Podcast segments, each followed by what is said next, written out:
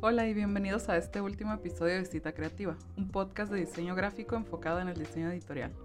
Mi nombre es Andrea y soy la presentadora de este programa. ¿Cómo están? Yo estoy muy emocionada, no puedo creer que ya es nuestro último episodio. Ya es final de semestre, ya casi acaba todo, nada más una semana más en mi caso. Ánimo a todos los estudiantes escuchando, sí se puede. Como un pequeño recordatorio, en el episodio pasado hablamos sobre el diseño editorial moderno y las tendencias de diseño del 2022 aplicables para el diseño editorial. En este séptimo episodio hablaremos sobre consejos aplicables al diseño editorial para llevar a cabo un diseño satisfactorio. De igual manera, haré un pequeño cierre, una pequeña conclusión al final del episodio. Sin nada más que decir, vamos entrando en tema. Tips para el diseño editorial. Como ya cubrimos desde los temas básicos hasta situaciones más específicas sobre el diseño editorial y al ser este nuestro último episodio, me pareció una buena idea enfocarnos en una serie de consejos recopilados de distintas fuentes en esta ocasión. Espero les parezcan interesantes y les sirvan al igual que a mí. Cuando escuchamos las palabras diseño editorial es común que lo primero que se nos venga a la mente son revistas. Sin embargo, como ya sabemos, el diseño editorial es mucho más que esto desde revistas y libros hasta newsletters y publicaciones digitales. Como diseñadores, es importante que no nada más nos concentremos en la información que queremos comunicar, sino también en la manera en la que se presenta dicha información. Como primer punto tenemos a la retícula. Ya sabemos lo importante que es la retícula en el diseño editorial, como diría Aislinn Barry, diseñadora gráfica y directora creativa. El diseño nació de la arquitectura, esto significa que se trata de estructura.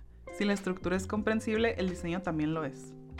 Existen dos tipos de retículas comunes, las cuales son la de columnas, conocida también como la retícula editorial, y la retícula jerárquica, comúnmente utilizada para publicaciones online y sitios web.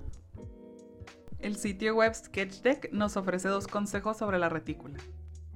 Primero nos sugiere ser recursivos, utilizando nuestra creatividad personal para desarrollar y crear cuadrículas en nuestros diseños. Nos sugieren bocetar la maqueta antes de proceder al proyecto para poder visualizar cómo nos va a quedar antes de tomar una decisión final. El segundo consejo que nos enlistan se refiere al uso de columnas. Nos aconsejan considerar el uso de columnas dependiendo del tipo de proyecto editorial que hagamos. Por ejemplo, las revistas usualmente vienen en columnas, pero los libros no, o más bien dependiendo de su contenido. Luego tenemos el balance. Al igual que en la vida en general, el diseño necesita un balance. Puedes tener un diseño de página creativo con información interesante, pero si no está balanceada, la audiencia no va a tener interés. Luego está el ritmo. Al igual que una canción, es importante que una pieza editorial tenga un sentido del ritmo. Así como las piezas musicales proporcionan un contraste auditivo, el trabajo editorial debe también ofrecer un contraste visual. Esto es particularmente cierto en el caso de los espacios en blanco, que vamos a ver más adelante. Si tenemos una página que está llena de texto, idealmente deberíamos seguir con una página que sea más ligera y aireada, lo que permitirá al lector relajar los ojos. Este break visual permite al lector hacer una pequeña pausa, lo que hará su experiencia más satisfactoria. Ahora tenemos las áreas blancas. Cuando se pueda, debemos evitar llenar cada centímetro de la página para que tu layout respire. Debemos perder el miedo a las áreas vacías, ya que estos espacios crean el equilibrio perfecto para los ojos de los lectores. Estas zonas blancas son efectivas para distintos diseños y conceptos, y se ven particularmente nítidas cuando las páginas son en blanco y negro con pequeños detalles de color. Jerarquía. Cuando diseñamos algo debemos considerar cuál es el componente más importante, conocido también como el punto clave para tu audiencia. Por lo tanto, es importante que nos preguntemos, ¿cuál debería ser el punto focal principal? Una vez decidido esto, podemos organizar y priorizar elementos de manera efectiva. Como último punto tenemos la legibilidad. Como ya sabemos, siempre debemos diseñar pensando en nuestro público meta y su entorno, al investigar sobre nuestra audiencia, podremos concluir el tipo y tamaño de las tipografías, la cantidad de palabras por línea, entre otros. Entre otros aspectos a considerar sería si el diseño será impreso o digital, si se verá en una computadora o dispositivo móvil. Como ideas generales sobre legibilidad, sabemos lo siguiente. Los libros tradicionales son consistentes en márgenes, columnas y estilos. Usan de una a dos columnas por página usualmente. Las revistas dirigidas a un público más joven mostrarán páginas que tienen en promedio 50% de contenido de texto denso y 50% de contenido visual en imágenes, infografías, etc. Los diseños móviles usan aproximadamente 6 palabras por línea. En formatos móviles, las imágenes y videos suelen tener más importancia que el texto. El diseño de portada. Ya que en el transcurso de este podcast hablamos varias veces de distintos aspectos del diseño de portada, me pareció adecuado hacer un apartado para este tema en específico. Como podemos concluir en base a episodios anteriores, el diseño de portada es uno de los elementos más importantes en el diseño editorial. Incluso podríamos decir que es el más importante, ya que la portada puede hacer que un posible cliente se lleve o no tu producto.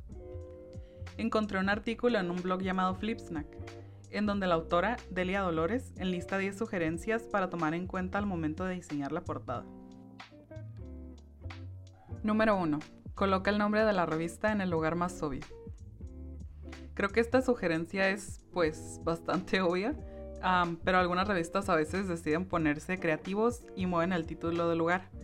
La verdad, yo no creo que sea una buena idea porque aunque no leas muchas revistas, de todas formas ya sabemos que el título siempre va arriba nuestra mirada se va a ir a la parte superior de la portada prácticamente todo el tiempo y si el nombre de la revista no está ahí, muchas personas no van a hacer el esfuerzo de buscarla. 2. Usar la misma plantilla de portada para todas las ediciones de la revista. Personalmente creo que es bueno variar de vez en cuando, pero al mantener la misma plantilla ayudas a la revista a tener una identidad fija. Por lo tanto, en cuanto tu público la vea, ya van a saber qué es tu revista. 3. Trabaja con cuadrículas y módulos. Aunque el cliente no vea los módulos ni retículas, los diseñadores ya sabemos que están ahí. Estos nos sirven para guiarnos y que todo se vea a distancias parejas. Nos sirven para darle una armonía a la composición. 4. Decide un punto de enfoque y construye lo demás a su alrededor. Similar a la jerarquía que mencionamos en los tips generales, por ejemplo, en el caso de las revistas de moda, podemos utilizar a las modelos en portada como el punto de enfoque y dejar que todo lo demás se moldee alrededor de ellas. Que se note que quieres hablar sobre moda en este caso específico. 5. Juega con estilos tipográficos. La elección de tipografías es de mis partes favoritas del proceso de diseño. Hay tantas opciones que verdaderamente siempre vas a encontrar una tipografía para lo que sea que quieras representar. Es importante jugar con todas las opciones que se nos ocurran hasta encontrar lo que buscamos. 6. Enfatiza las palabras poderosas. Creo que esto aplica en especial en el encabezado principal. Es mejor que los títulos sean cortos y claros para poder atrapar al cliente en cuanto vea la portada. 7. Juega con el color y contraste. Creo que a muchos diseñadores nos da miedo que las cosas se pongan locas, pero verdaderamente el color y contraste pueden hacer una gran diferencia en la composición, por más sencilla que se vea. Además de que, pues como ya sabemos, el color y contraste pueden afectar mucho en la elegibilidad de tu producto. No perdemos nada al jugar con colores. Que no te dé miedo ver cómo se ve una tipografía naranja o amarilla en un fondo azul. 8. Utiliza un retrato en portada. Creo que esto es algo que vemos mucho en revistas de moda o de celebridades, por ejemplo. Personalmente me gustan más las revistas que se enfocan en un solo retrato en portada, a diferencia de las que parece que hacen como tipo collage. Creo que el rostro de una sola persona te puede cautivar cuando la fotografía es interesante. 9. Evita los fondos ocupados.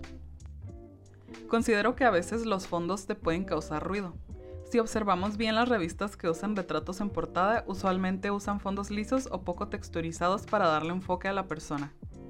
Al juntar la persona en el retrato con un fondo ocupado y los elementos de la revista, se puede sentir como que hay demasiadas cosas sucediendo y para mí eso sería suficiente para sentirme abrumada y no llevarme la revista. Los fondos ocupados funcionan cuando no hay muchos elementos en portada. Por ejemplo, si solo viéramos el nombre de la revista y el encabezado principal. Y como última recomendación es atrévete a ser atrevido, utiliza ilustraciones. Cuando primero leí esta propuesta de la autora me dio un poco de miedo, en especial después de leer sus otros consejos en donde se enfoca más en el minimalismo de las fotografías, pero creo que puede funcionar en ciertos detalles, como en una revista de comida o recetas, quizá algunos elementos dibujados o tipografías con un look más handmade pueden funcionar en algunos casos. Para concluir esta sección, entonces hay que tener mucho cuidado al diseñar una portada. Debemos tener siempre en mente a nuestro público meta, como ya sabemos, y debemos entenderlos para poder ofrecer algo que sea de su agrado y así captar su atención y que se animen a llevarse tu producto editorial. No se trata nada más de hacer ventas, sino de causar un impacto en el consumidor. Conclusión. Como una pequeña recapitulación de todos los temas, vimos desde conceptos básicos sobre el diseño editorial, hablamos sobre la importancia del editorial en la vida cotidiana, también vimos los tipos de productos que salen del diseño editorial, desde los más importantes como la revista hasta los menos reconocidos como el fanzine. También exploramos el diseño editorial moderno y las posibles futuras tendencias del diseño, y nombramos diseñadores y publicaciones importantes en el mundo del diseño en general, pero más específicamente en el pequeño mundo del diseño editorial. Y ya para cerrar, espero este podcast les haya parecido entretenido. Yo me divertí mucho haciéndolo, desde el proceso de investigación hasta la edición y publicación. Espero hayan sentido que aprendieron algo. Yo la verdad, después de tantas horas haciendo research para saber de lo que estoy hablando, considero que aprendí mucho sobre el diseño editorial. Obvio ya sabía algunas cosas porque es un área que me gusta, pero definitivamente creo que el desarrollar este podcast me ayudó mucho a, conocer más del tema, que yo sé que si no nos hubieran dejado este gran proyecto quizá nunca me hubiera puesto a investigar con la profundidad que hice para este podcast. Me pareció un proyecto muy intimidante, la verdad, pero divertido. Además del diseño me gusta mucho el área de la comunicación y producción audiovisual, pero más que nada me gusta la parte de la edición, no en sí el hablar. Así que definitivamente fue un reto para mí el acostumbrarme el pues hablar por tanto tiempo. Muchísimas gracias a todas las personas que se tomaron el tiempo de escucharme hablar sobre un tema tan específico por siete capítulos. Sé que quizá este podcast no es para todos, pero para las personas que se tomaron el tiempo en escucharme, de verdad muchas gracias. Creo que aprendí muchas cosas, no nada más sobre el diseño editorial, sino de la producción de un podcast, porque yo sé que por mi cuenta nunca me hubiera tomado la iniciativa de hacer un proyecto así. Entonces, mi nombre es Andrea y esto fue Cita Creativa. Muchas gracias por escuchar.